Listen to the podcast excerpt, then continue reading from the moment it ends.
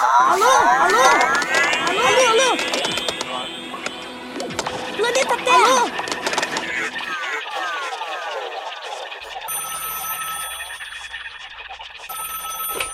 Alô, alô, seja muito bem-vinda a mais um episódio do Alô Ciência. Eu sou o Lucas Andrade Eu sou a Amanda. e hoje a gente vai falar sobre a importância de grandes animais no processo de reflorestamento e especificamente do caso das antas, como que elas são essas jardineiras florestais. A gente vai explicar com mais detalhes e para isso a gente trouxe alguém que está estudando isso nesse momento, que é a Gabriela Buratini ou Gabi ou Elfa, para os mais íntimos. E aí, Gabi, quem é você? Oi, tudo bem? Eu sou a Gabi ou Elfa, como o Lucas ou o Tom falou, né? Então eu estudei com a Sol e com o Tom na faculdade, jogava basquete com a Sol. E acho que a Gabi é mais ou menos essa é, atleta wannabe querendo ser. tentando ser cientista de anta. Boa! Você tá Ai, a Sol sou eu, tá, gente? Sou a Amanda. E o Tom sou eu. Longa história pra explicar esse apelido. Mas é isso, e você agora tá estudando como introduzir antas, né? Resumidamente, como introduzir antas como um método de reflorestamento, certo? De refaunação, né? Isso, eu tô trabalhando num projeto que faz a introdução de antas e eu tô vendo como ela faz é, dispersão de semente, ajudando nesse processo de, de reflorestamento, né? Aumentando e, e melhorando as florestas. Beleza, sem grandes spoilers, bora logo pra nossa pauta. Sobe a vinheta, Amanda Guedes. E antes de começar o episódio, a gente vai falar sobre uma habilidade que na carreira científica é muito, mas muito importante mesmo. E eu, inclusive, na época da minha graduação, eu sofri muito com isso, que é aprender línguas, principalmente o inglês. O inglês a gente até fala, né, que é a língua da ciência. Os principais artigos científicos e congressos estão em inglês. Nas pós-graduações internacionais, eles obrigam que você passe em exames de proficiência em inglês, tipo TOEFL ou IELTS. E até em muitas pós-graduações aqui no Brasil também, viu? Então, esse é o momento para você investir em você. E o Cambly tá com uma oportunidade para você. O Cambly é uma plataforma para estudar idiomas online e também para treinar o seu inglês. O site e o aplicativo têm aulas particulares com professoras e professores do mundo inteiro. Professores nativos de países de língua inglesa, tipo Estados Unidos, Canadá, Austrália, Inglaterra. Você pode acessar o site 24 horas por dia e é só se cadastrar. E você pode entrar numa conversa na hora com alguém disponível, ou então agendar. E o Cambly está lançando a Black Friday mais cedo esse ano. Eles estão com a maior promoção da história do site. São 60% de desconto nos planos anuais no Cambly e no Cambly Kids. Tem plano a partir de 62 reais por mês para você começar hoje mesmo. Mas não perde tempo, a promoção fica válida até dia 26 de novembro. E quem comprar um plano anual até esse domingo, dia 21 de novembro, ganha uma semana de aulas adicionais grátis, além dos 60% de desconto. O link para promoção tá na descrição desse episódio. Ou entra no site e usa o nosso cupom que é ALO-BF. BF de Black Friday, entendeu? ALO-BF. Lembrando que Cambly se escreve C-A-M-B-L-Y, beleza? Não esquece que investir em você é sempre a melhor opção. E por esse precinho melhor ainda, né? E repetindo, corre que a promoção só vai até dia 26 de novembro. Agora bora pro nosso episódio. Como conservar uma floresta? Tipo uma mata atlântica, um cerrado ou floresta amazônica, por exemplo. Se a gente perguntar isso para qualquer pessoa, eu tenho certeza que o que vem na mente é encher aquele local de mais plantas. Tipo plantar árvore. Sim, plantar árvore faz sim parte desse processo que a gente chama de reflorestamento. Mas existem diversas outras medidas que a gente precisa fazer para garantir o bom funcionamento e a manutenção daquela floresta. E para ela durar mais tempo também. Por exemplo, se você plantar uma área cheia de mudas de figueira, por exemplo, que ela produz um fruto que é grande, mas ele tem várias sementes pequenas. Sozinhas, essas mudinhas de figueiras, elas podem até crescer, ficarem frondosas e até florescerem. Mas para as flores produzirem frutos, talvez elas precisem de uma ajuda da polinização por pequenos animais, tipo as abelhas, que a gente discutiu isso no nosso saudoso episódio 10. Mas a ajuda dos animais ela não para por aí. Quando aquele monte de figueira produzir frutos, elas também vão precisar da ajuda de pequenos animais que comem os seus frutos, tipo pássaros e roedores. Esses animais eles comem e correm para bem longe e defecam as sementes daquela figueira. Essas sementes germinam e crescem, gerando uma nova árvore longe da planta mãe. Esse processo se chama dispersão e a gente também já discutiu ele aqui no Alociência no nosso episódio 81. Mas e se essas árvores, em vez de serem figueiras, elas fossem árvores com sementes maiores, tipo um gerivá? Qual animal consegue comer aquele caroço tão grande e fazer aquilo sair pelo cocô? Um rato não conseguiria fazer isso, nem um bentivi, por exemplo.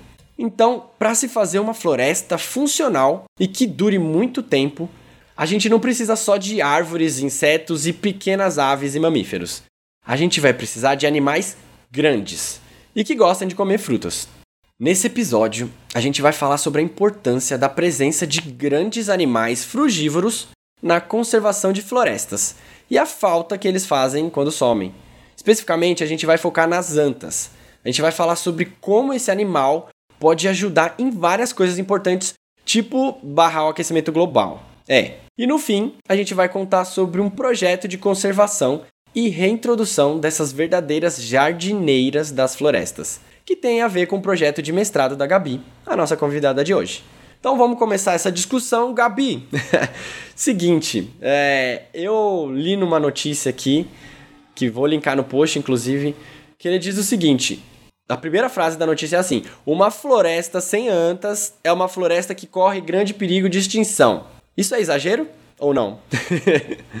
é, ah, exagero, exagero não, é um pouco, né? Sempre, sempre é, mas não deixa de ter o seu fundo de verdade, né? Porque, hum. conforme você já falou, é, as antas elas têm um papel muito importante nas florestas que é diferente dos, dos outros animais que têm um papel parecido com ela, né? Porque hum. o papel dela é ser dispersora de semente. E por mais que a gente tenha outros bichos que são dispersores de semente também, como os passarinhos, os macacos, os pequenos roedores e tal, a anta ela tem o, o, diferencial que é o porte dela, né? Eu, eu não sei se todo mundo sabe como é uma anta, mas a anta é um bicho que pesa 200 quilos, assim, ele é um bicho parrudo, então a uhum. dieta dele é bem diferente da dieta de um passarinho, assim, apesar de eles comerem frutas também, eles comem frutas numa quantidade muito maior, e também pensar que o tempo de um passarinho comer um fruto e fazer o cocô daquela semente é rapidinho. Nesse tempo, o passarinho só dá um pulinho, uns dois pulinhos, já fez cocô ali mesmo. Enquanto a anta, para ela comer o fruto, o fruto passar por todo o trato digestivo dela e ela fazer aquele cocô, ela já percorreu muitos quilômetros, então, por mais que, mesmo se ela e o passarinho comerem os mesmos frutos, a anta leva essa semente a uma distância muito, muito maior do que o passarinho é capaz de fazer. Então, a anta tem esse papel muito ímpar nas florestas. Uhum. E ela faz isso com uma qualidade melhor também, né? Tipo, ela faz melhor que uma cutia, por exemplo, faria, ou até um morcego faria. É, as cutias e os roedores em geral, eles eles atuam também como predador de semente, né? Então eles ah. furam e comem as sementes e danificam elas que elas não conseguem mais germinar. Então a anta ela faz isso bem porque ela engole a semente inteira mesmo e o trato digestivo dela quase é, ela danifica as sementes às vezes, mas em geral ela não danifica as sementes no trato digestivo. É meio que engole então, inteira, assim, a é, semente. É, um, ah. é que o, imagina um bicho de um enorme comendo umas frutinhas, ele mastiga ali rapidinho, já engole uhum. e uhum. vai com a semente inteira mesmo, e aí ela passa inteira pelo trato digestivo dela. E a semente sai pronta para germinar no cocôzinho dela, que às vezes com os outros bichos isso não acontece, né? Às vezes o trato digestivo do animal ou a mastigação quebra a semente e tal, e aí já não, não dá tão bom. É perfeito, que já vem adubadinho com o cocô ali dela, perfeito. E se comparar com um passarinho, né, tem a quantidade que come e a quantidade que caga também, né? Uhum. Sim, sim, verdade. E eu falei dos morcegos também, vou linkar no post um estudo da Carolina Bello, 2015, que ela fala, ela compara com os morcegos também. E ela fala que os morcegos elas podem, eles podem dispersar muitas sementes, eles são muito importantes para isso. Inclusive, a gente faz um episódio só de morcegos. Uhum. É, mas, às vezes, eles dispersam só em áreas mais abertas ou nas bordas das florestas. E esses locais são dificilmente é, propícios para aquela semente germinar e se tornar uma árvore. Meio que não é, não é, não é espaçado assim, né, esses locais. Uhum. Então, tá aí, a anta, ela, ela é um dispersor de qualidade, assim, né? É muito importante nesse sentido, né? É, essa questão de, dos locais por onde o animal passa, a anta também tem esse diferencial, assim, porque, como você falou com os morcegos, que eles escolhem uma área preferencialmente, né? Muitas vezes os passarinhos também têm algum tipo de preferência, e a anta, ela é um bicho que ela transita muito bem por diversos tipos de paisagem, assim. Então, ela fica bem dentro da floresta, mas ela também fica bem em áreas abertas. Então, ela uhum. também consegue levar para as áreas abertas as sementes dos frutos da mata fechada, assim. Então, e, e, isso numa escala muito maior do que os outros animais. Então, todo esse combo faz com que ela seja a jardineira da floresta, e é, faz com que a floresta fique saudável, né? Porque ela consegue levar sementes para as áreas que estão mais degradadas, assim. Uhum. Uhum. Ela está presente em, em, no Cerrado, na Mata Atlântica e na Amazônia, certo? É, e no Pantanal também, ela só não está na Caatinga. Só na Caatinga. É para ver como que ela realmente dispersa bem, que ela se, se dá bem uhum. nesses lugares também. Pau a da obra, vai para todos os lugares. E aí, né, tem ela lá como nossa jardineira maravilhosa, mas tem um, um pequeno. Pequenas coisas. Pequenas, né? Tô sendo irônico aqui, tá? Alerta de ironia. Tem um pequeno problema que está sendo causado por, por, principalmente pelo ser humano, né? Que é a tal da defaunação, né? Caímos no primeiro conceito aí. O que, que é defaunação? O que, que é defaunação? Ah, defaunação é tentar fazer um paralelo com deflorestamento, né? Que acho que é uma palavra que a gente ouve muito falar, assim. Então, uhum. uma área deflorestada é uma área sem floresta, né? Sem árvores. E uma área defaunada é uma área sem fauna ou com aquela fauna muito empobrecida. E assim como as antas têm esse papel de dispersão de semente importante, cada bicho tem o seu papel ecológico muito importante numa floresta.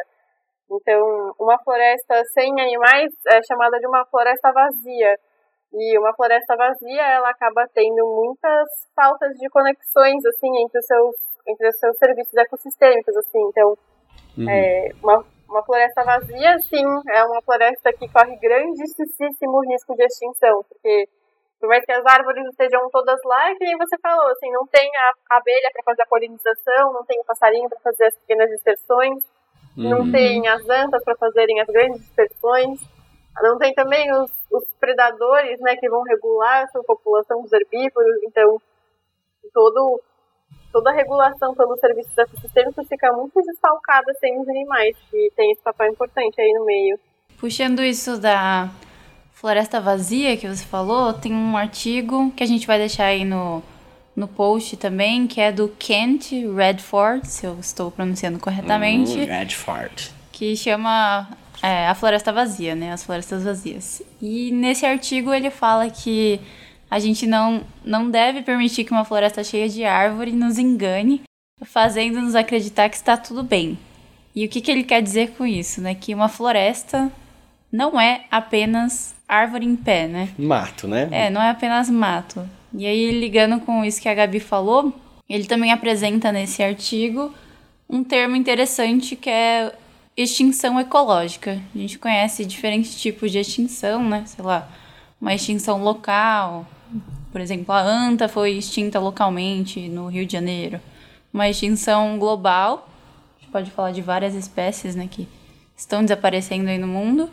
E a extinção ecológica tem tudo a ver com todos esses processos que a Gabi falou. Então, uma espécie ou uma população que está tão reduzida a ponto de ela existe, mas não consegue mais, é, digamos, interagir, né? Fazer essas interações biológicas que são fundamentais para a manutenção do ecossistema, da floresta em si. Uhum, não se engane, floresta não é só mato, né? É. E acho da hora que a gente no episódio 81, né, aquele de dispersão, a gente percebeu como que os animais são dependentes das plantas, ali especificamente das palmeiras que a gente falou, mas as plantas também são dependentes dos animais. Então, tá tudo. É isso, né? Tá- É, Tá tudo conectado. tudo conectado, né? É uma frase que acaba sendo meio jovem místico, mas é, é, é meio que a gente tem que olhar para as florestas como se fosse. Eu gosto de olhar para as florestas como se fosse uma placa-mãe, sabe? É tipo assim, é, uma, é a tecnologia mais high-tech que existe na, no planeta e a gente tá ainda tentando entender enquanto destrói, né? Mas, enfim, tentando entender as conexões dela ali, é, porque ela funciona há tanto tempo, assim, né? Sendo bem resumista, claro.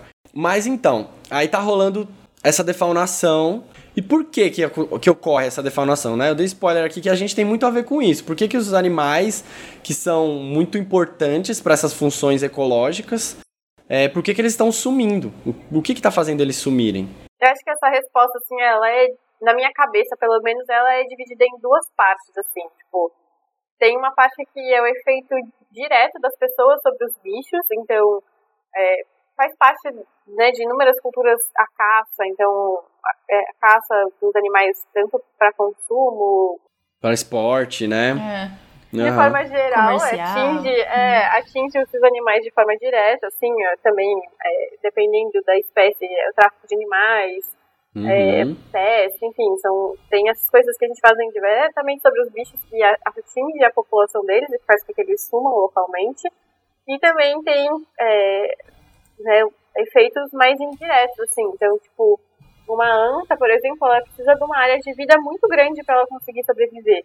Então, se a gente vai fragmentando as florestas e deixando elas em fragmentos cada vez menores e cada vez mais distantes, uma anta não vai, por mais que ela tenha essa capacidade de transitar bem nos ambientes e tal, ela também não é um super-herói que vai transpor qualquer coisa, sabe? Então tem, um, Uhum.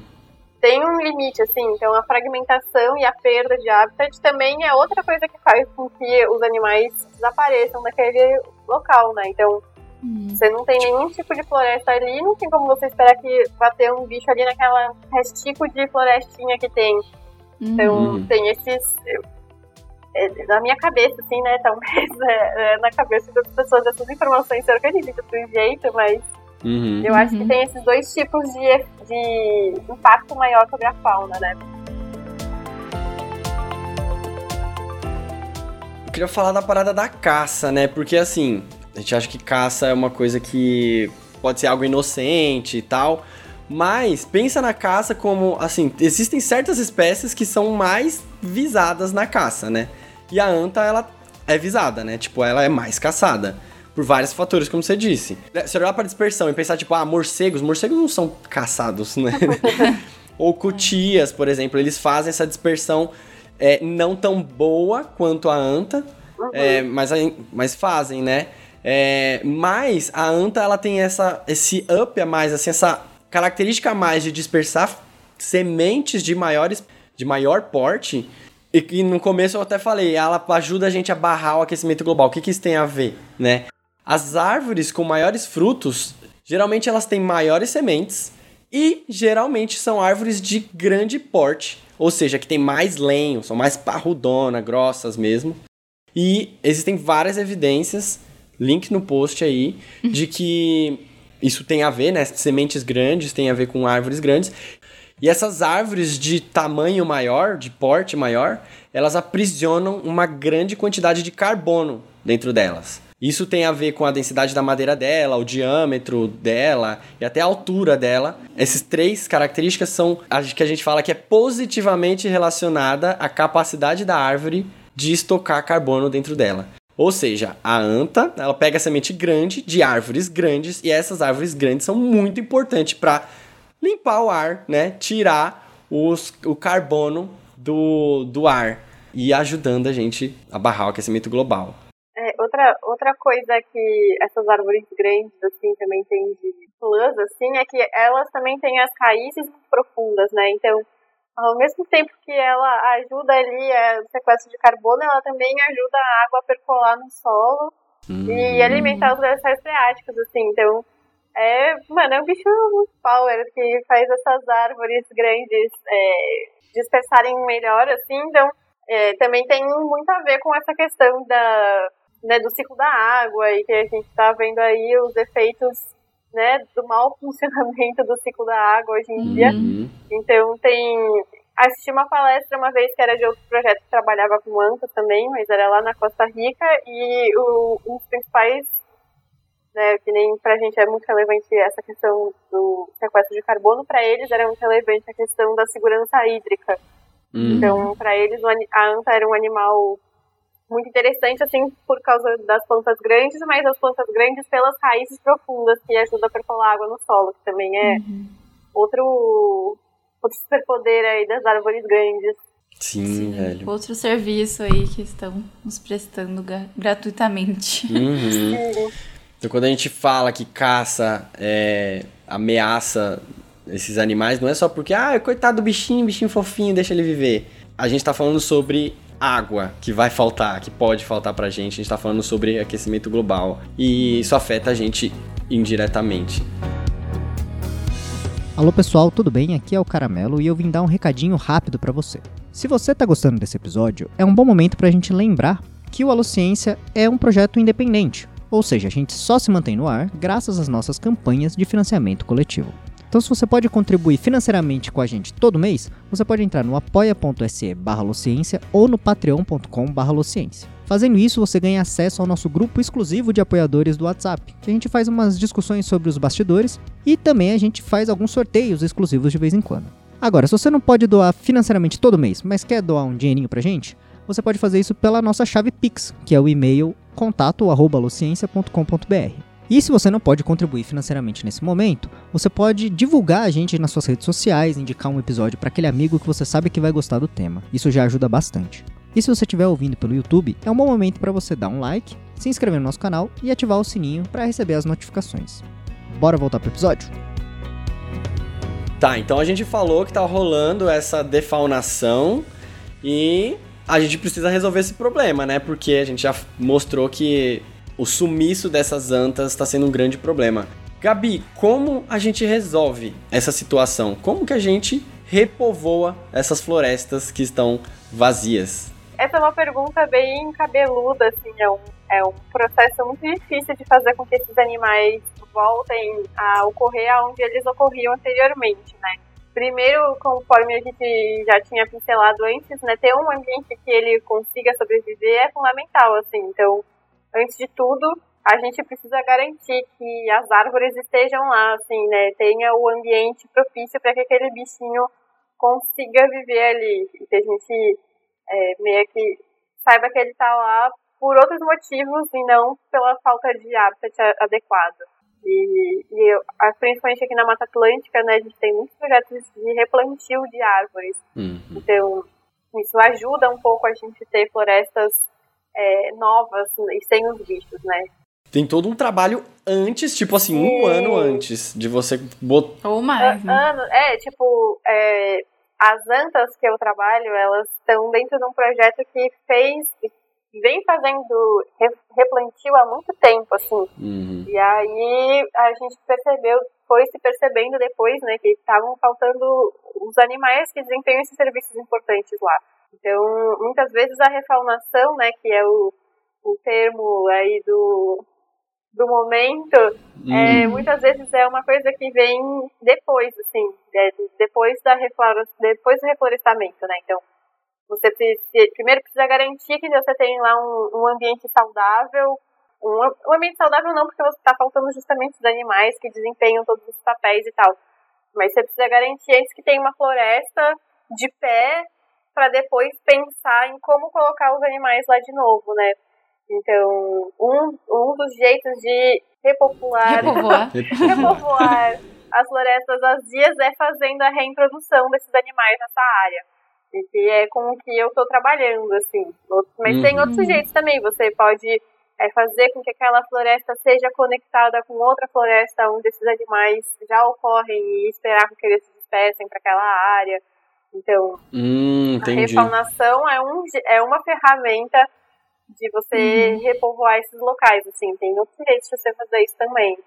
Pensando na fragmentação, posso pensar naqueles corredores ecológicos, né, Uhum. para conectar Uhum. dois fragmentos. Sim. Então, para reintroduzir um animal ou introduzir um animal na, naquela floresta, não é só jogar ele lá. Sim, Vai, sim. bichinho, viva feliz aí, seja feliz no mato. Precisa garantir é, o trampo deles, né? Precisa garantir o trampo e a comida deles, né? É, Então, exato. Garantir é, que eles vão comer lá.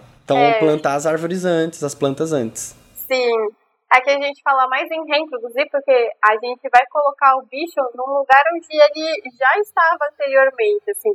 Uhum. Então, é, a gente colocar as antas aqui no rio, a gente não está fazendo nenhuma grande novidade para os ecossistemas, assim, porque o ecossistema da Mata Atlântica foi moldada, né, pelos processos evolutivos e tal, para ter um grande dispersor que é a anta. E aí, se você tem essa vaga aberta, Uhum. é, fica com esse, essa lacuna. Então, reintroduzir o animal, você só coloca ele de novo ali desempenhando o papel para que aquela floresta tá preparada para ele desempenhar, assim. Uhum. E Uhum. introduzir seria você colocar um animal diferente lá, que ele não é daquele, tipo, colocar um outro grande dispersor de semente, que ele vai ter uma dieta diferente, ele vai ter um modo de vida diferente, ele, enfim, ele pode até desempenhar alguns papéis parecidos, mas outros tantos ele não vai desempenhar igual. Então isso seria uma introdução. Sim, então aí você depende muito de, de novo, trabalho de pessoas que pesquisaram aquele animal em específico, né? Os zoólogos e os ecólogos que pesquisaram como que esse animal se comporta, né? Isso eu acho que é uma das primeiras escolhas, assim, não, que bicho que eu vou pôr lá, né? Pra essa floresta determinada, pra aquela área determinada, né? Então, bebe de muitas referências, né? Não é, é um trabalho solitário, né? Se, né, com certeza, é, tem, você tem lá a sua floresta de pé e você vê que a sua floresta tá vazia, você fica tipo, putz, essas plantas aqui não vão, não vão se, essa comunidade não vai se, não vai perpetuar sozinha, assim, ela precisa, a comunidade vegetal, né, ela Uhum. precisa dos animais também para conseguir dar cabo aí e, e perseverar. Aí você precisa pensar que animal que você vai colocar lá, né? E aí às vezes tá faltando onça, mas você não vai chegar logo de cara lá e colocar uma onça, porque ela não vai ter nem o que comer, assim. Sim. Uhum. Então, é, tem artigos né, que sugerem uma ordem dos animais que você vai recolocando no- nos ecossistemas, né? Então, primeiro é interessante você colocar os pequenos herbívoros, pequenos dispersores de semente, para você ter essa, já- essa função já garantida. E geralmente esses animais precisam de uma área menor para sobreviver também, então é mais fácil dessas populações se estabelecerem. Então, primeiro é interessante colocar os, os passarinhos, os tucanos e tal. Aí você vai para os dispersores de semente um pouco maior, tipo os jacus ou os tucanos grandes. Uhum. Aí vai para os dispersores de semente um pouco maior, tipo Macaquinhos? Macaquinhos. Pequenos É. macaquinhos. pequenos macaquinhos. Aí você já começa a poder pensar também nos pequenos é, predadores, assim, só que aí são animais que têm dificuldades técnicas, né? Tipo, é mais difícil você trabalhar com uma jaguatirica do que trabalhar com tucano. Uhum. Então, mas aí você já, mas você já pode começar a pensar nos pequenos é, predadores também. Aí você chega nos grandes herbívoros, tipo as antas. E aí nos prassumo dos animais fofofal, né? Os grandes predadores. E aí você tem todo mundo junto de novo. Aí. e tem um tempo certo também, eu imagino, né, Pra cada um, né? Tipo assim, não pode nem ser antes, nem muito, nem muito antes, nem muito depois, né? Porque, inclusive no episódio 107, a gente falou sobre a onça, né? A importância da onça. E se tiver muito predadorzinho, os pequenininhos lá, eles podem acabar com os herbívoros locais Sim. e superpopular, assim, né? Se- ou seja, se você demorar pra botar onça, aquela galera vai fazer a festa e vai estragar muito do seu trabalho anterior, né? Tem que pensar na regulação e tudo. é, então, tem tudo um tempo pra isso, né? Nossa, cara, é, deve ser um trabalho imenso. Mas também é, confiar um pouco nessa coisa que os processos naturais vão acontecendo também. Então, aqui no Rio a gente teve agora o primeiro registro em muito tempo de onça parda também. Então, nem- ninguém colocou a onça parda aqui, mas os ecossistemas, né, as florestas foram se conectando e a paisagem foi ficando mais propícia a isso. Até que a onça conseguiu voltar pra cá de algum jeito, sabe? Hum, legal. atraiu Então, elas, é, né? Tipo, Uhum. Também, Uhum. é, não é tudo depende da nossa mão também, assim, óbvio que a gente precisa Uhum. ficar ligado no que a gente está fazendo, porque a partir do momento que a gente começa a reintroduzir uns animais lá, a gente tem responsabilidade sobre o que, que vai Sim. acontecer, né? Uhum. Mas às vezes a natureza também acha seus caminhos, assim. Uhum. Uhum. Que legal. E aí, beleza. Pra, então, para você reflorestar, você precisa refaunar também. Então, você precisa saber muito bem quais são as plantas que vão ser plantadas lá. Se tiver ok, bota os animais lá também, refauna. Mas também tem que pensar nos animais, É, um- uma espécie de grande porte. é, específica chamada Homo sapiens sapiens, o ser humano, né? Sim. E é um erro a gente pensar em conservação e não pensar no ser humano, né? Porque a gente precisa estar junto, é conservar e não preservar, né? Tipo, não é um muro pra lá é natureza, pra cá é ser humano. Não, nós fazemos parte disso. Então, como que a gente trabalha essa relação entre o humano e a fauna local? E isso, tipo, também influencia, né, nas escolhas dos animais. E eh, eu fico pensando que precisa preparar a galera que mora localmente, ter um, um trabalho de conscientização, de conversa e de escuta também, né, com eles. Não, com certeza. Eu, eu escutei também esse episódio 27 das onças. E para animais, assim, predadores, né, esse, esse conflito entre pessoas e animais ficava bastante evidente, né, porque as pessoas é, têm medo desses animais e é, é um medo genuíno, e, assim, é um medo que faz parte, assim. Uhum. Uhum. E, e tem que ter essa conversa muito grande. E, enfim, tem que rolar esse papo. Para animais herbívoros, né, muitas vezes o medo é meio que o contrário, assim, né? A gente tem medo de colocar o animal lá e ele virar foco de caça.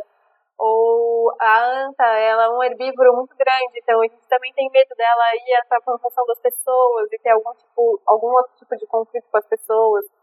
Então, realmente é muito necessário que a população local e esteja ciente do que está acontecendo ali, né? Porque do nada começa a aparecer uns bichos diferentes lá que ela nunca viu. Uhum. É, não dá pra só ficar fazendo qualquer coisa sem considerar as pessoas que moram e vivem ali, né? Então, é é extremamente fundamental, assim, ter esse, essa conversa, esse diálogo aberto com a população e, e lá onde eu trabalho, esse trabalho de conversa com a população e tal foi feito antes de eu chegar, né? Então, uma coisa que começou antes até das antas chegarem, mas que hoje em dia a gente recebe foto das antas, as pessoas ah, falam pra gente aonde que elas viram as antas, e isso ajuda muito a gente a fazer o nosso trabalho também, né? Ter essa parceria não é só o, o mínimo, assim, né? É- Ela pode ir para um além, ela pode ajudar ativamente a gente a fazer a nossa pesquisa também. Então, ela realmente é muito fundamental. Uhum. Eu acho que é também um trabalho de ressignificar o que, que é aquela anta pra gente, né? Tem um projeto que chama Anta Elogio, não é?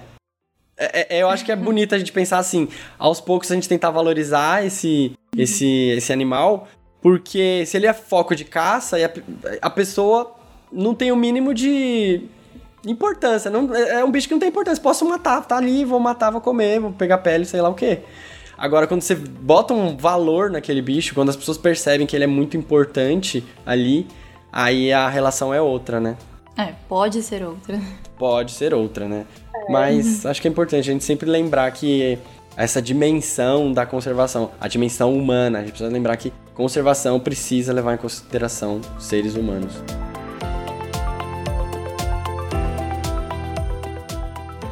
E agora para ilustrar um pouco como que isso ocorre, como que a refaunação ocorre, vamos falar um pouco do projeto Refauna. Você participa dele, né, Gabi? Isso, é, eu tô, eu tô fazendo meu mestrado junto ao projeto Refauna, né? E o projeto Refauna, ele trabalha com vários animais. E eu trabalho especificamente com a anta, assim, mas também tem um grupo que trabalha com jabuti, com cutia, com pugil. Que legal, só fofinhos. É, e eu tô com as antas. O- os outros bichos estão todos na floresta da Tijuca. E a anta tá na Reserva Ecológica Guapiaçu, que é aqui no interior do estado do Rio. Aqui na Tijuca tem. É, é engraçado, assim, porque já aconteceu, deu. O, eu tava fazendo lá monitoramento dos jabutis, e aí passa uma pessoa fazendo caminhada pela manhã, e tipo, ai, eu vi o jabuti e tal, não sei aonde, assim. É engraçado isso. E aí lá no- na reserva tem as antas, e aí também tem todo esse cuidado maior com a população local, assim, porque aqui na Tijuca a população em torno é população urbana, né? Então é, é difícil fazer um projeto grande de conscientização na maior floresta urbana do mundo, né? Tipo, é, é muita gente que mora em volta da floresta e a ideia é que esses animais não saiam da floresta, porque se eles saírem da floresta, eles não param no meio da cidade, né? E já na- com as antas é diferente, assim. As antas comeram a plantação das pessoas, e aí rola, rolou treta, assim. Isso acontece, assim. Uhum. É, tem, tem problemas, mas esses problemas puderam ser contornados porque a gente já tinha um, um canal de comunicação muito aberto com essas pessoas. Então, a gente ficou sabendo logo que essas coisas aconteceram, a gente conseguiu pensar em alternativas logo também. Então, é importante mesmo ter essa, esse canal aberto, né? Pra gente também saber o que acontece. Tipo, Tem uma anta que fugiu, que assustou- quando era filha ficou assustada e fugiu. E a gente não sabe muito bem por onde ela anda, só que vira e mexe alguém manda foto dela, assim. Então, E aí é nessa área que o Refauna opera, assim. Sim. É, e aí dentro, né, tipo, porque a gente coloca os animais na floresta e a gente quer saber como que eles estão desempenhando esses papéis ecológicos dele, né? Então, eu particularmente trabalho com essa questão de dispersão de sementes, eu quero saber como que as antas estão fazendo esse papel tão ímpar, né, na, lá na régua, É, mas também tem gente que quer saber qual que é a interação das fezes das antas com a comunidade de besouros. Outro capítulo, assim, né, das interações Uhum. ecológicas. E também tem essas interações ecológicas das, das fezes com os besouros falabostas, então tem bastante gente envolvida nisso, assim. É, do pessoal que trabalha com jabuti, ele tem gente que trabalha com a questão de dispersão de nutriente em vez de dispersão de semente, né? Porque os jabutis comem num lugar e levam aquela comida para outro, e aí esses cocôs são dispersos pelos besouros, então tudo isso também tem uma dinâmica de nutriente do solo, que também é outra coisa que tem. Se for ficar vendo na minúcia de tudo que acontece assim, envolvendo os animais, são coisas infinitas, assim, né? Tipo, Uhum. a dinâmica de nutriente do solo também tem a ver com os animais que estão lá. Então, Uhum. se você vê isso com a anta, o cocô da anta é enorme. e Sim. a anta também faz cocô na água. Então, como que isso também influencia na dinâmica do- dos corpos d'água, né? Ter todo esse input de matéria orgânica neles. Isso ainda não tem ninguém vendo, assim, mas tem todo esse campo também, né? Então é muita coisa que, que dá pra ver é, a partir desses bichos, né? Nossa, então minha introdução já está errada, porque eu falei lá, se você planta a mudinha, ela cresce sem necessidade de animais, já é mentira, porque ela precisa de um solo rico para ela crescer, né? É, E quem enriqueceu aquele solo ali? Os bichinhos que fizeram cocô lá, o besouro que levou cocô pra lá, e aí vai, né? Eu queria dizer só que eu parei agora pra pesquisar cocô de anta. Realmente. Caraca, dá pra escorregar bem? Bem. Então, é, e a Nossa. anta, ela faz, eu acho o máximo que ela faz cocô em latrina. Então ela volta pra fazer cocô no mesmo lugar. E as outras antas também reconhecem ali como um banheirinho. Então fica tipo um quadradão de dois metros quadrados, cheio de cocô. Cheio de cocô. Caraca, velho. Nossa. que. Nossa, E e aí, depois cheio de é. plantinha nascendo. Aham. é Dá pra Dá. ver uma ex-latrina, porque tem várias mudinhas de palmeira, assim, aí é, às vezes que eu fui pra campo, eu fui com a minha colega Natália, ela ficou, ó, ali, tá vendo que tem várias mudinhazinhas? Ali era uma latrina. Hum, nossa. Que da hora. é muito da hora. Muito, muito. Falando em cocô de anta, a gente quer saber, Gabi, como que é o seu mestrado? Qual que é a sua ideia? Qual pergunta você tá tentando responder? Então, é, o meu mestrado, eu comecei ele no começo do ano passado, né? Então, a minha ideia inicial está sendo bastante diferente do que eu tô conseguindo fazer de fato por conta da pandemia, né? Não teve como, como fugir, né? Então, a minha ideia inicial era ver lá na régua, na reserva, né? É, a, a dispersão de semente lá dentro, assim. Então, eu queria ver nas áreas de reflorestamento mais recentes se estavam chegando sementes diferentes das plantas que tinham sido plantadas lá. Uhum. Então, tem lá uma área que foi plantada, sei lá, em 2000 e 2015. E aí eu sei quais plantas foram plantadas lá. Aí eu ia pegar os cocôs de lá, ver as sementes que estavam lá e ver se estava chegando alguma semente diferente das que tinham sido plantadas. E aí com isso eu ia ver que elas, as plantas estavam trazendo aquelas sementes de uma floresta mais madura, né? Então tavam, iam estar auxiliando aí no processo de reflorestamento dessas áreas. E, e era isso que eu queria fazer. Só que para fazer isso eu ia ter que ter um trabalho de campo muito extenso, assim, porque eu, eu ia ter que ir mensalmente lá na reserva, fazer campo de uma semana para ficar percorrendo as trilhas, procurando cocô. E lavando cocô e criando cocô. Ih, e, beleza. e não teve como fazer isso, né? Porque era inviável ficar indo do, saindo do Rio de Janeiro capital, indo para uma cidade do interior, em plena pandemia, né? Num, Custoso e perigoso. é, é, e, e perigoso não só para mim, né? Eu acho, Uhum. tipo, fiquei muito encucada com essa questão de ir para uma cidade pequena, É. sair de uma cidade Uhum. grande para uma cidade pequena, achei punk. Uhum. E, e não só eu, né? Tipo, o laboratório aqui? todo meio que parou as atividades por um longo período, então essa era a ideia, a ideia que não aconteceu. Uhum. Entendi. E aí, para driblar isso, eu estou fazendo uma revisão bibliográfica agora, e aí eu estou levantando os artigos de dieta adianta aqui do Brasil, e eu vou tentar correlacionar os dados de dieta com os dados de cobertura florestal.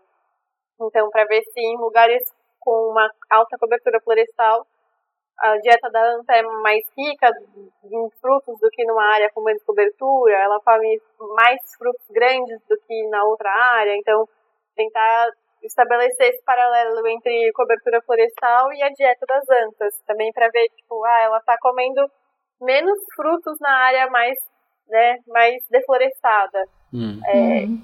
Será que isso tem alguma coisa, tipo, a ver com a saúde, da né, qualidade de vida, a qualidade da dieta dos animais nas suas áreas, assim? E que será que isso Uhum. implica para aquelas antas que estão vivendo numa área aberta também, né, sem floresta? E, e eu acho que isso deve até gerar aquele efeito tostine, sabe? Tipo, é fresquinho porque é feito na hora. Como é que é? É fresquinho porque vende muito ou vende muito porque é fresquinho, né? Tipo assim, ou seja, aquela floresta, ela tá bem é, Ah, florestada por causa da anta ou a anta, ela, tipo, está presente lá por causa da presença daquelas Da plantas, floresta sabe? também. Da floresta. Então, Sim. tipo, eu imagino que deve dar esses bugs, assim, pra você tentar correlacionar, né? É, O que é, causa é, o quê? Eu acho que isso não acontece tanto porque eu acho que se não tem floresta, acho que a causa é muito clara, que é porque tem pasto e agricultura, sabe? Aham. É, eu acho que eu, eu entendo, é, né, quem veio primeiro, o ovo ou a galinha, Aham. mas Uhum. é, nessas áreas que tem pouco, pouco, pouca cobertura florestal, ou elas têm uma alta cobertura de pasto e agricultura, Hum. ou elas têm uma grande área de é, formação natural campestre, assim, tipo, no Pantanal tem muita área aberta, né, não tem só floresta. Então, Hum. pode ser por isso também. Ou no Cerrado também tem bastante área aberta, que não é floresta, mas, Uhum. mas é natural, assim, não tem.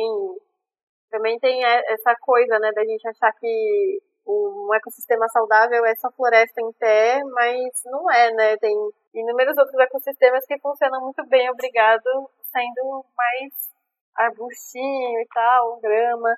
Enfim, tem toda, todas essas discussões né, que na minha cabeça, na verdade, acontece mais isso. Tipo, ah, nessa área não tem floresta, mas é tudo aberto porque é naturalmente aberto. Sim. Então, Uhum. óbvio que ela vai comer diferente, sabe? Mas Sim. o que, que isso quer dizer, sabe? Eu acho que eu fico mais enfocada com o que não é floresta. Sim, Aham. sim. Sim. A sua pesquisa da revisão é só Brasil, só um bioma específico, ou vai comparar biomas, comparar... É, é, é só do Brasil, assim, mas é só do Brasil por uma questão é, que eu, o mapa que eu uso para ver a cobertura né, do solo é um mapa que só tem disponível para o Brasil porque foi uma, enfim, foi uma organização brasileira que fez esse mapa, porque eu, eu queria pegar tipo a Amazônia inteira, assim, porque aí eu teria mais trabalho para olhar e teria uma, Uhum. enfim, mas não deu por só por, por causa desse mapa que eu uso, assim, não Uhum. foi nenhuma decisão muito. Não teve Esse é o nenhum critério. motivo. É, Uhum. mas eu também queria comparar os diferentes biomas, assim, pra ver como ela varia pelos diferentes biomas, mas aí fica difícil, porque, tipo, tem muita cobertura do bioma e tem pouca cobertura no outro bioma, e será que é efeito da cobertura ou será que é efeito do bioma, sabe? Uhum. Uhum. uhum. Sim. Mas E até é... a quantidade de trabalhos, né, que você ia É, achar. e eu não tenho, não tenho tanto trabalho assim, então Uhum. fica difícil recortar muito, mas eu acho que seria super bacana, assim. E pra finalizar, assim, o ouvinte que não pesquisa sobre isso, o ouvinte que não não trabalha com antas, como que ele pode ajudar em projetos de conservação e projetos de refaunação? Como que você aconselha aí a pessoa que foi tocada por nossa palavra, como que ela pode ajudar, sabe? É, é, tipo, tem alguma, alguma entidade que você conhece faz esse trabalho, que você confia. Tipo, eu trabalho no Refauna, que recentemente virou ONG, mas tem inúmeras outras ONGs que também trabalham com isso, né? Uhum. O Projeto Tamar é uma ONG que trabalha com isso também, que já está super bem estabelecida aí e tal, mas tem outras, outras instituições que fazem isso também. Geralmente, é, essas ONGs, elas sempre têm algum, algum jeito de receber ajuda, seja por doação, seja alguma lojinha de artigos, seja através de trabalhos voluntários. Uhum. Então, acho que o melhor jeito de ajudar é procurar essas, essas entidades e, e ver, né, procurar saber como elas aceitam ajuda, seja ajuda financeira, de trabalho, uhum. é, trabalho voluntário, né? Ou mesmo a divulgação também. É, né? divulgação também ajuda bastante. E, enfim, eu acho que é, é por aí, assim, que todo mundo pode se se apropriar dessa pauta de algum jeito, né? Ou uhum. também se informando, falando sobre, né, trocando ideia sobre isso, tornando essa ideia mais visível. Não precisa só, ai, doação. Acho que só de você falar na, né, no almoço de domingo, tipo, vó, sabia que as antas já é um jeito de ajudar também, sabe? Uhum. Aham, uhum. pode crer, pode Sim. crer. E. A gente vai colocar algumas indicações de alguns projetos, né? De aves, de mamíferos, etc. no post. E aí, se você se familiarizar com algum, quiser procurar saber mais sobre determinado animal, você se junta à conservação aí, de forma geral. E para ser voluntário nesses projetos, como a Gabi falou, é, muitas, muitos dos voluntariados você não precisa ser biólogo para fazer, assim. Então, hum. Então, só vai, gente, só vai. Claro que muitos não são remunerados, mas é uma experiência incrível e com certeza você vai sair impactado e você vai estar tá fazendo alguma coisa pelo projeto, vai estar tá ajudando. Beleza?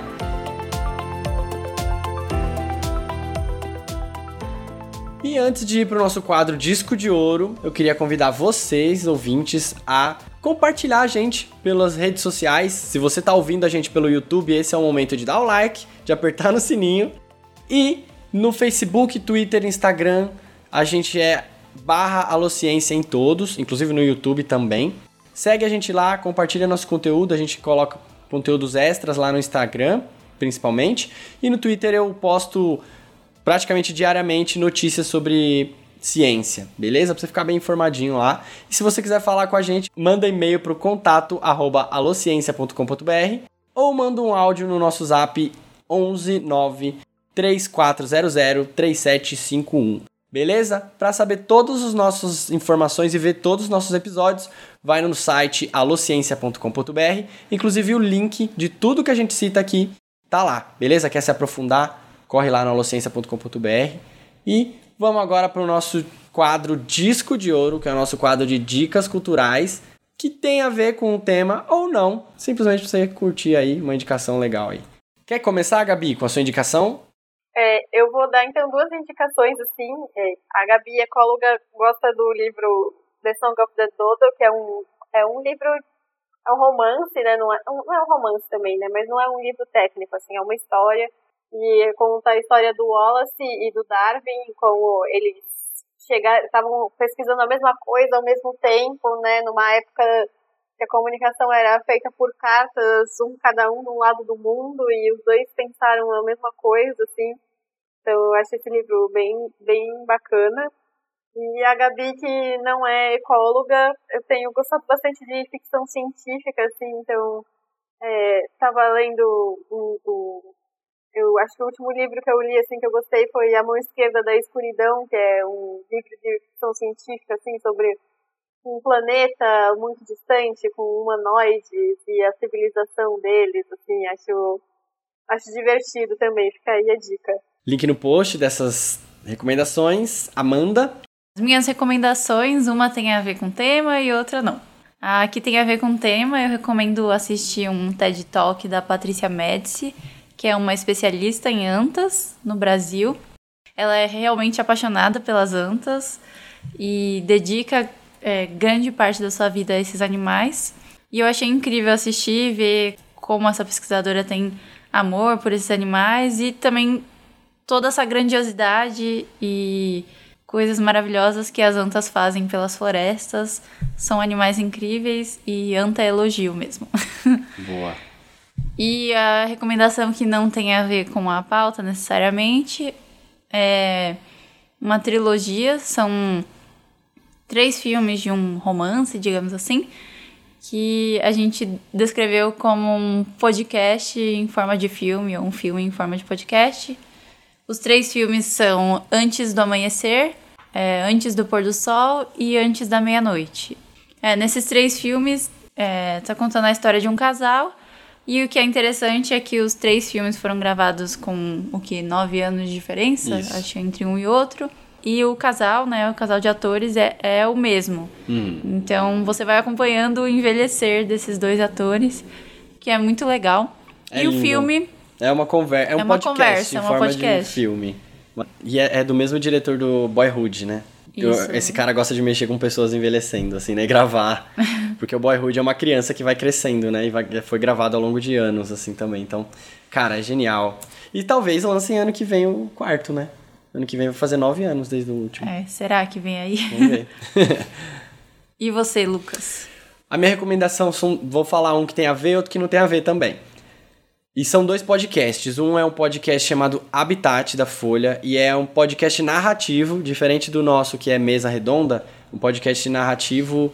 É... Meu, ele te leva pro lugar, ele te leva pros biomas e aí cada episódio eles falam de uma extinção e um bioma ao mesmo tempo. Então tem um ele vai pra Mata Atlântica, o outro pra, pra, pro Cerrado.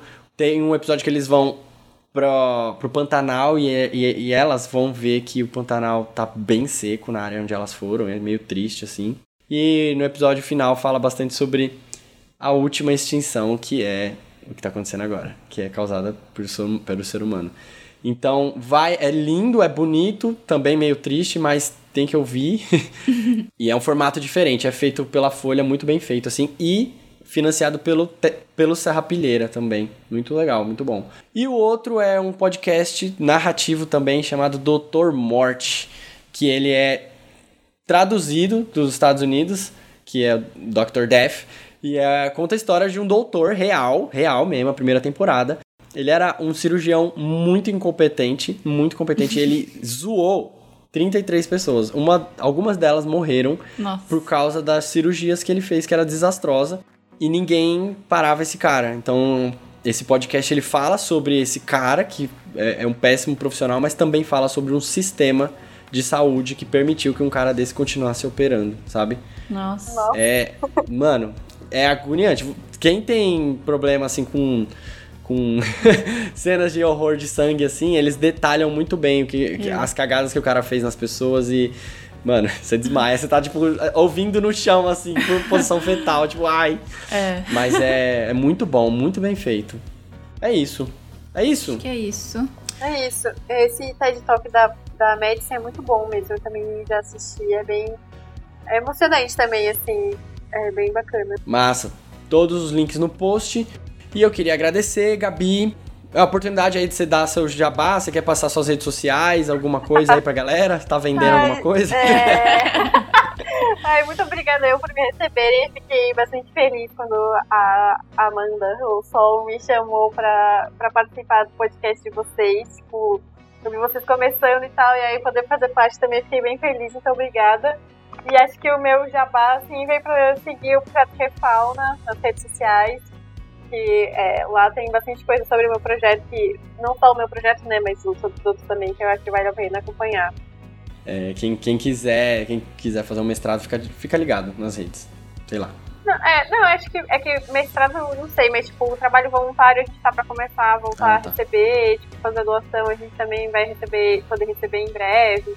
Então no Refauna, no, no Instagram vai ter coisas sobre. Né, dá pra você perguntar coisas sobre trabalho voluntário, sobre doação, sobre como poder ajudar esse projeto em específico. Queria agradecer a Amanda Guedes também, Amanda Guedes. Queria agradecer ao Lucas, a Gabi, o Elfa, o minha parceira de basquete. É isso. E a vocês que estão emprestando o tempo das suas vidas pra ouvir a gente enquanto lava essa louça aí ou quando tá dirigindo o carro ou tá no busão. certo? No mais é isso. Até o próximo episódio ou quando tivermos mais fichas. Falou!